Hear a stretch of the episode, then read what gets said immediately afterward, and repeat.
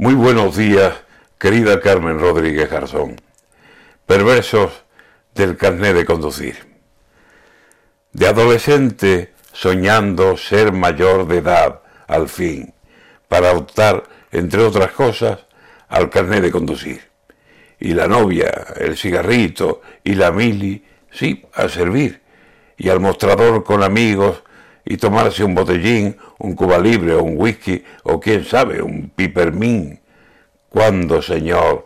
18 voy, por favor, a cumplir. Y cumple los 18 y ya respiras, por fin.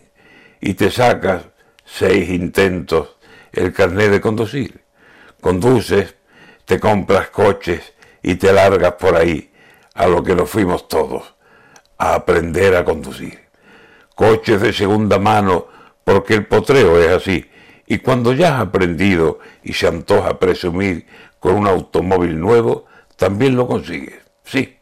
Y van pasando los años y te empiezas a decir, he hecho cien mil kilómetros, fui seis veces a Madrid, me conozco los cien pueblos que se agrupan por aquí y tengo 40 años.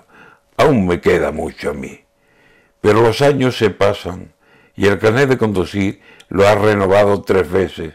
Y ya te pesan a ti los viajes si son largos. Y ya te cuesta salir.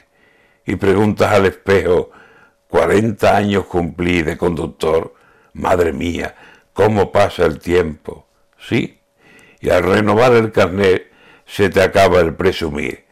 Usted necesita gafas de reflejo así así y ya planea la sombra de que te van a decir, bueno, le daré otro añito, pero si se siente así, mareado, tembloroso, pues pásese por aquí.